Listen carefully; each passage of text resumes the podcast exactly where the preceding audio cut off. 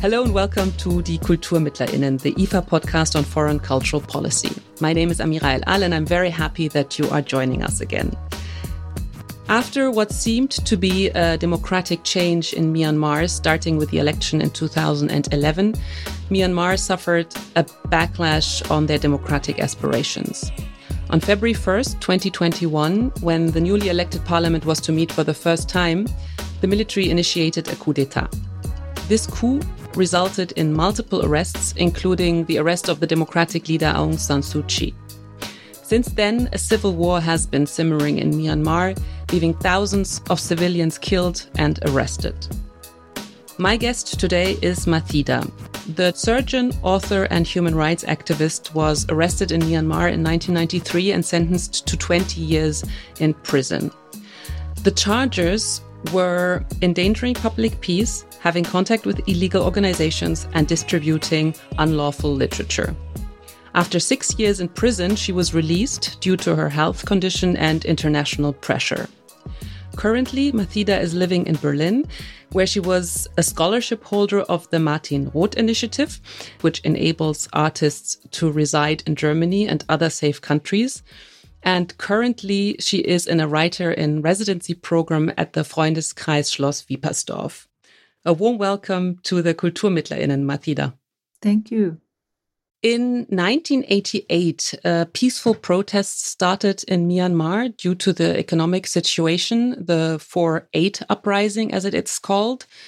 During this time, Aung San Suu Kyi emerged as a national figure. You also joined the movement behind Suu Kyi, and shortly after, you were arrested and sentenced to 20 years in prison. When you compare the 4 8 uprising to the situation today, what is different? Well, indeed, this current situation is not the separate one. It's the continuation of the 4 8 protest. Uh, it's a big movement, and uh, 4 8 movement is the foundation of the revolutions towards the democracy. So the thing is, in 4 8, movement, there was the so called socialist government, and the movement was very genuine and it makes the I might say the generations of the rebellion throughout since 88 until now. Because from the eyes of the international community and the others, it sounded like the past decades from 2010 11 to 2021, it's like we already on the road of democracy. But indeed, because of the 2008 constitutions in democratic, uh, undemocratic, and very much like a big trap. So the past decades doesn't necessarily means we were on the right track to democracy. So we having uh, gone through all these obstacles and the problems, whether it is pretty much like in the negative situation or the positive situations, we were still not yet far from the democracy. So the current revolution is not the separate one, it's like the continuation of the 4 8 revolution. And the other difference I might say is the more violent crackdown from the military. It's not even violent, you know, the way the military regimes acting against its own people is like the terrorist organizations. The violence and the terror is very different. The way the military regimes practicing is more on the terror, not just simple violent action. So the way it's handled the peaceful protester is aiming the protester heads to deliberately kill them, not just making the control over. You know, they literally want to kill people and they use over 100 airstrikes to the civilians. And they also use arsons, the burning villages and people alive, as a weapon to crack down the revolution. So the way the military has been doing is more on the terror sides right now. In the 1988, of course, the people were not that much uh, determined to protest because, you know, there was no uh, chance to learn about the basic human rights, what is basic human rights, etc., etc. But because of this past decades experience, a little bit glimpse at the freedom and the kind of the understanding about what is their rights. People are now determined to against the military regime. That's why the reaction was pretty uh, pretty strong. You know, our revolution started in the February 2021, but until now, every single day there was a fight, either as the peaceful protest or as the armed conflict. So this is the, the biggest difference. And another big difference is in 1988, for the civilians, for the people, there is no legitimacy whatsoever. You know, it's directly from the uh, so, called socialist regime to the military takeover. But right now, there was 2020 November election, general election, and the elected members of parliaments and the other kind of the legitimacy is still vividly going on, but they try to undermine or they try to vanish the result of the 2020 election.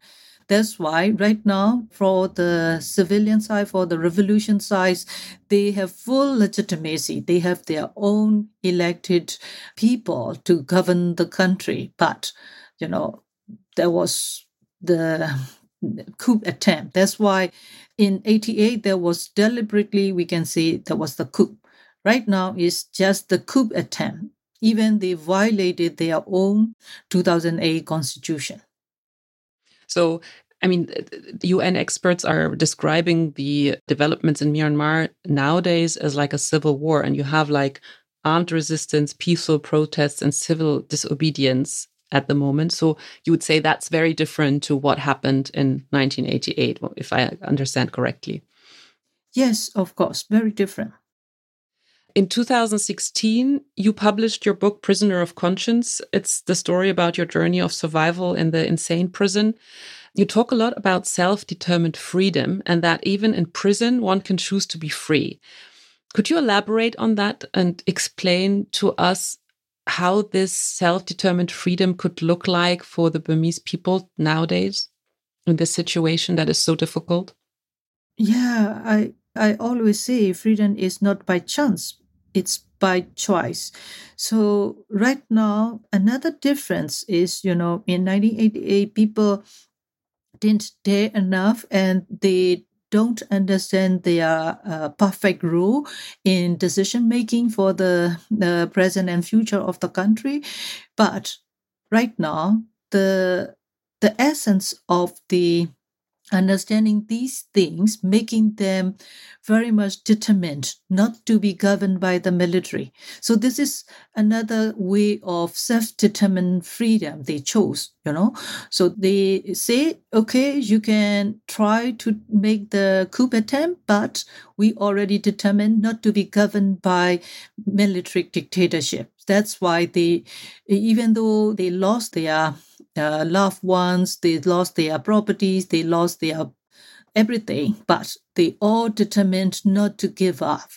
They just claim we have full of authority ourselves, we have freedom to choose to be governed or not to be governed. So this is how I really believe that self-determined freedom is still there as someone who believe in democracy and freedom of choice.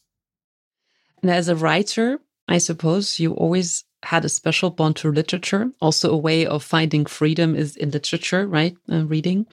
You stated in multiple interviews that you see writing in literature as a form of protest and even a platform of the revolution.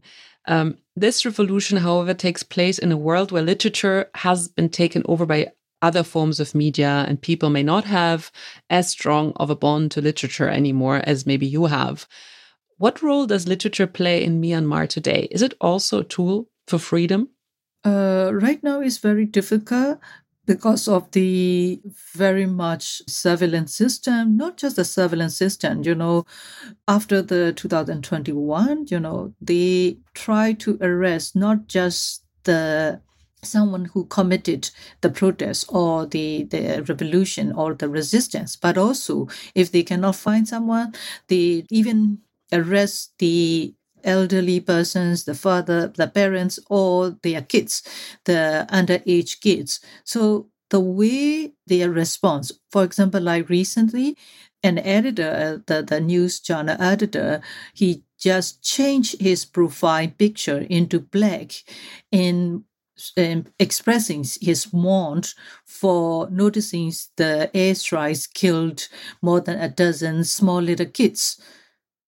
Then he was arrested and he was charged for defaming the state, something like that, for showing his sorrow, you know.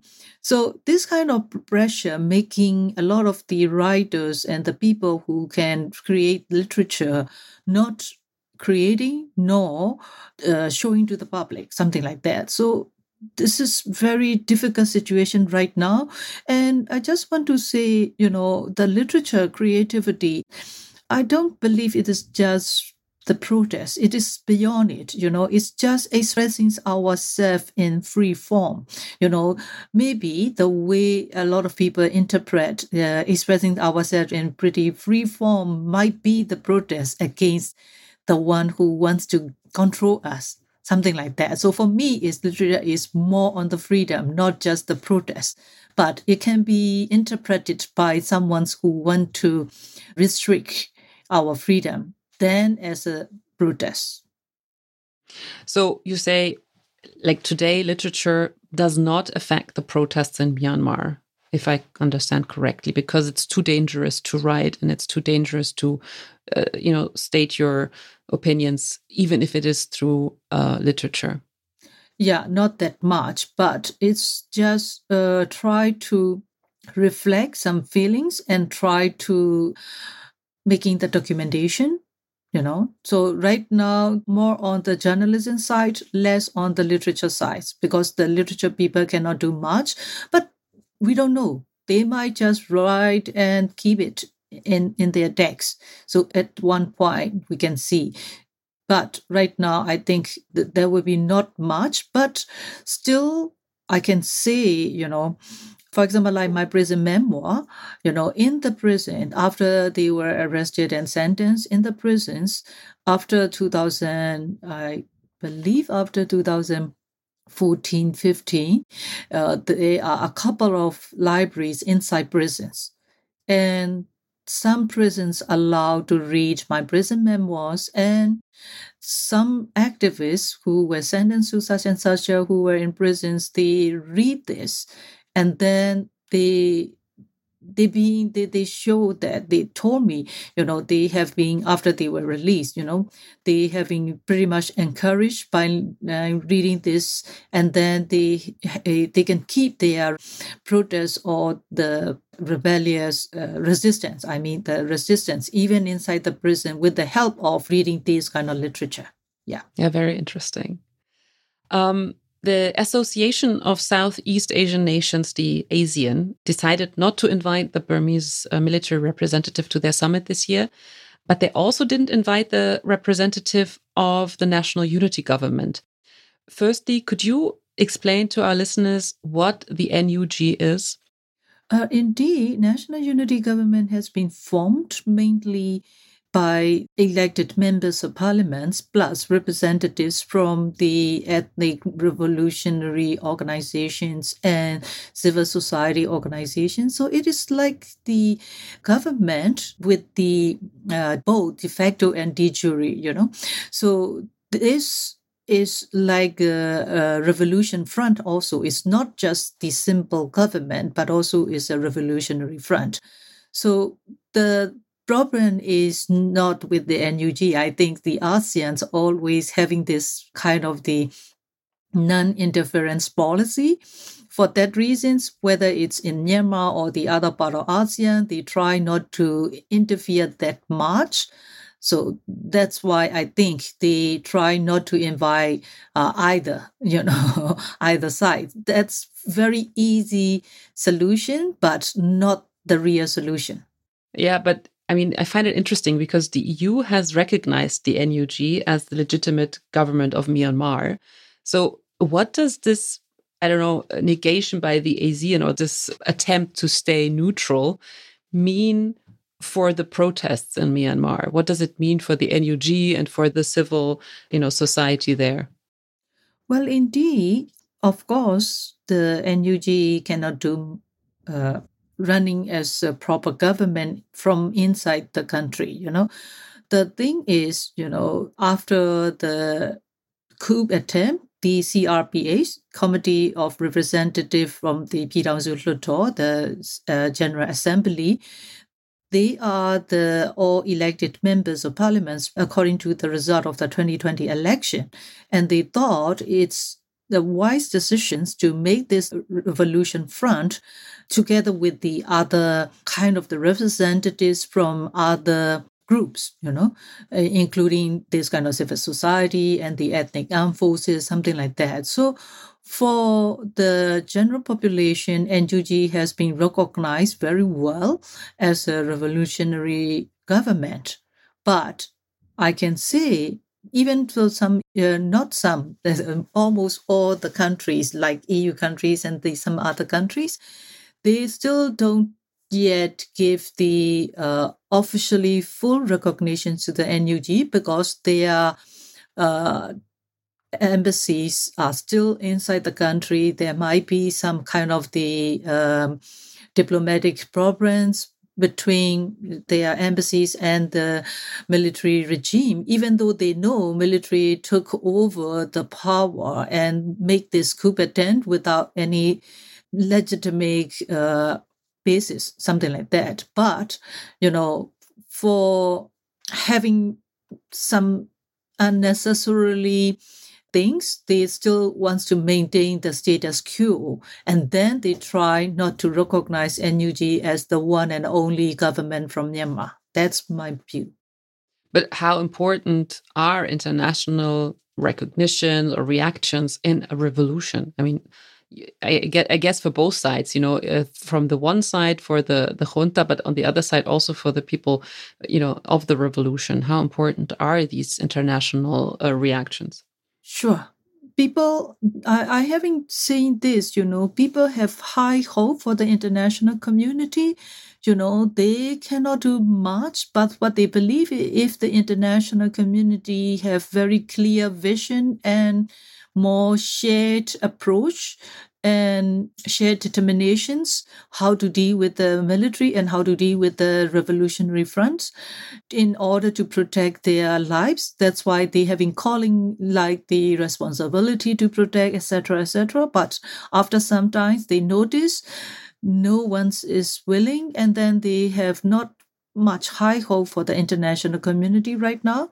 So it's pretty sad and tragic because you know the injustice and the very brutal atrocities against its own civilians has been going on and without any doubt you know the military what they are doing right now is unbelievably very uh, self-damaging to its own people own country own natural resources everything but there is not enough action from the international community making the military regime have more confidence on what they are doing. On top of that, there are a couple of other giant powers in the war backing up them. You know, maybe for this, uh, the other countries dare not to face this, something like that. That's why I think the international it, it's hard to see international community you know. Every country has its own interest and own uh, concern. So that's making the people from myanmar pretty much sorry you know to learn about. But if the international community and the majority giant powers should have uh, shared concerns and clear vision and working together, not just making ASEAN as a sole responsible and feasible stakeholders to handle the Myanmar issue. That can make leverage of the process. Right now, I can say the military cannot control on the ground very well. They have been failing in so many battles in so many fronts dealing with the people defense forces and the ethnic armed resistance forces. So in that case, the pressure, especially the political pressure or the diplomatic pressure, can work more than ever. You know, they having failing in the operational things on the ground. That's why the thing is not just the economic sanctions, but also the other political and the diplomatic and more uh, practical way to protect the people of Myanmar on the ground can leverage the process to end the military dictatorship. I would like to go back to the role of the democratic leader Aung San Suu Kyi. In 2016, the Rohingya genocide caused a very big international reaction, and the Nobel Peace Prize winner and democratic icon, I'd say, uh, Aung San Suu Kyi was back then heavily criticized by Western media for positioning herself not strongly enough against the genocide of the Muslim minority. Just recently, she was granted partial pardon for her 33 year long prison sentence, which factually means uh, six years less. What role do you believe did and does Suu Kyi play in the revolution and for the civilians in Myanmar? Well, indeed, I think our political issues and the situation is very, very complicated and it has very long history. That's why a lot of people, especially the international media, cannot understand deeply and thoroughly, then they try to oversimplify and then making kind of not the perfect judgment, I might say, you know. So in the past, what have happened is directly linked to the 2008 constitution's fault you know so according to this 2008 constitution the civilian part of the government cannot do much and especially in terms of uh, handling the military operation it is totally out of hand of the civilian part of the government. The military operation is solely responsible and mainly maneuvered by the commander in chief. This is only according to the constitution. So for that reasons, even for us, we been very disappointed with her decisions to make a deal with the military. But indeed, there was not a D, you know, it's because of the restrictions of the 2008 constitution and because of her overconfidence about the, she can convince the military to make change. But it was not. For that reason, her only resistance, eh, eh, unbelievably, she didn't have any plan beyond the coup. She can predict there will be the coup attempt, but she doesn't give any uh, strong, detailed instructions how to combat it. But the way she uh, make her own resistance is not to cooperate with the military, especially with the commander in chief, because three days before the coup, there was a serious kind of the meeting and uh, the the negotiation was convincing her to nominate him as the president and to you know not to call the parliament and then solve the they are kind of the bargaining. But she decided not to deal with him she decided not to give any power. So this is the one strong resistance from her side. She can, when she was as the state councillor, she took her responsibility, whether it is not directly her own fault or not, she was happy to take responsibility to face the criticisms or everything. But she cannot let the military to take over the whole country's future without having any legitimacy. So this is the only one uh, resistance she did, I can see. So she is kind of leading as an example uh, like not to cooperate. What you said, she was, you know, kind of an example to the people. Do you think that revolutions in general need an idol like she is, someone to lay their hopes upon? I mean, I was thinking of the revolutions in the Arab world in the, you know around 2011, the the so-called Arab Spring. And in many of these countries, there was not an idol or a leader or you know somebody to follow, and in most countries, the revolutions failed. So, do you think it is important um, that you have an idol, that you have somebody who is a leader in a revolution, like she is? Indeed, she's, she's not as the idol for this spring revolution. You know, everybody, eh, uh, there was a saying that uh, every single wagon has its own driving seats you know something like that you know? So it's a, everybody should just lead ourselves. So this spring revolution obviously she is not the idol you know? Nobody recognized her as the idol for the spring revolution. She just contributed simply as her resistance showing that she cannot uh, comply with it. But the current revolution is very much like multi-center i might say you know no more focusing on one and only. So even for the national unity government you know right now national unity government is the revolution front but at the same time there are other strong kind of the armed resistance groups still leading in their own territory. So it's more like decentralized revolution so very simple. That's why you can notice, you know, there are so many other revolutions more or less the same time as happened in Myanmar. For example, like Belarus, you know, Hong Kong, Afghanistan, Iran, something like that. All these revolution has now very, very weak and is gone. But in my country, since February 2021, still going on. It has been more than 900 days already. And the revolution is even having the momentum of controlling administrations on the ground.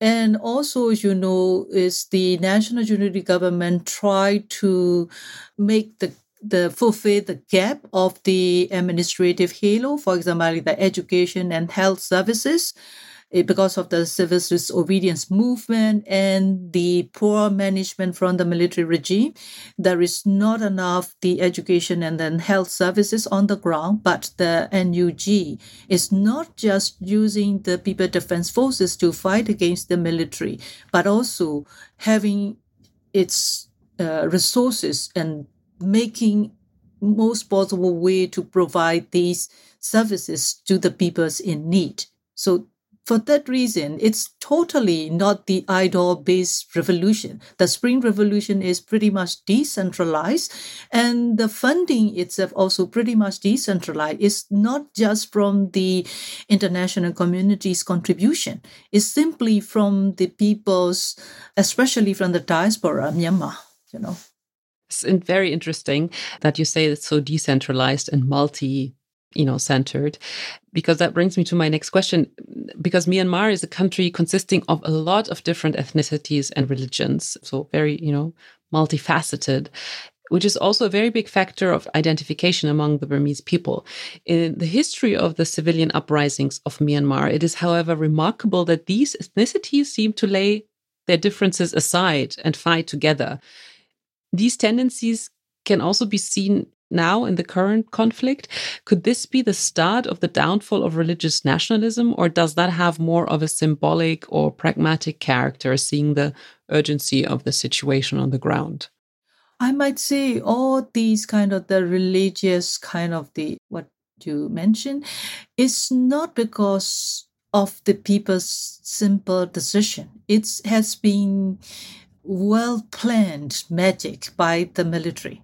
You know, for that reasons people don't pay much attention on that issue you know. They know of course they have been misled by the military's black magic but now they understand. That's why uh, the revolutions aims not just to get rid of the uh, military dictatorship but also the other kind of the for example like the Burmanizations or kind of the religious domination everything you know. So people in myanmar they believe this is the revolutions, not just physical, but also kind of the conceptual you know so that's for that reason the moment the current moment is the very integrated moment i might say you know more than ever. People on the ground are very much integrated each other appreciate each other role of the each other. So of course they are still fighting against their identity their territory each other uh, the idea of how to build the federal democracy of course they are keep going on. But still it's pretty much healthy debate is going on and they all very open and ready to make the decisions later. Right now their aims and objective is to get rid of the the military dictatorship first you know I find that very interesting because, as we just discussed, this is not the first time that the people in Myanmar are standing up against the regime. Yet the situation always seems to go back to war and revolution and coup d'etat, counter uh, revolution. Do you think that lasting change in Myanmar is possible? Do you feel like there is maybe now, right now, a moment that is pivotal? Yes, of course, because the problem is this military since 1962. This is the generation of the very much toxic mindset of the military. It has been carrying all these black magic and very bad atrocity against its own people from 62 until now. But in between, they make some kind of the misleading relaxation and the international community and a lot of people has been misled and have been pretty much appreciate even these you know ex-military guys as the civilian government saying that oh they're doing great things. They are on the right track. It was not indeed to be frank you know? So now i think everybody should make the clear observations the real reasons why we having keep doing this revolution the rebellion attitude etc etc is simply because of this very militant terror military right now. So that's why people of myanmar are thinking of having a new army instead of this very uh, corrupted. The way they recruit is like the human trafficking, you know. So that's why either the quality and the quantity of this current army is pretty much corrupted. There are so many evidence how much they badly making all the corruption, even for their own institution. At the moment, you are a writer in residence at the Freundeskreis Schloss Wiepersdorf, and you were a fellow at the Martin Roth Initiative in Berlin that protects artists, writers, and cultural workers by giving them shelter in Germany. You stated, though, in multiple interviews that you reject the concept of exile. Do you see yourself as being in exile right now? Uh, it's hard to believe I, I'm in exile. I still dedicate it. you know, I, I can just say I keep myself away from my beloved country for some period. That's all. I I I, I believe I still connected to my beloved country. Yeah. So it's it's yeah. I I, I had to accept being exiled. Yeah. Still. And how does your activism and your engagement here in Germany differ from working directly from Myanmar? How different is it? Well, it's it's different, very very different. But I think we need to be grateful to the IT technology that's making more easy to be in touch with my country, my people. So in that sense, I, I feel that's why I say, yeah, I'm still not away from my country. Yeah, you're still there, and you're still, still participating. Yeah. yeah. Thank you so much, Ma Thida, for being with us, for your time, and for the interview. Thank you. That leads us to the end of this episode. If you enjoyed it, please feel free to recommend Die KulturmittlerInnen to others. If you like to learn more about foreign cultural policy, you can listen to our previous episodes. They are available on all common streaming platforms like Spotify, Deezer, and Apple Podcast. If you have any questions or comments, please feel free to email us at podcast at ifa.de. For more information on our organization, IFA Institut für Auslandsbeziehungen, visit ifa.de. With that, I say goodbye. My name is Amira El Al. Thank you for listening.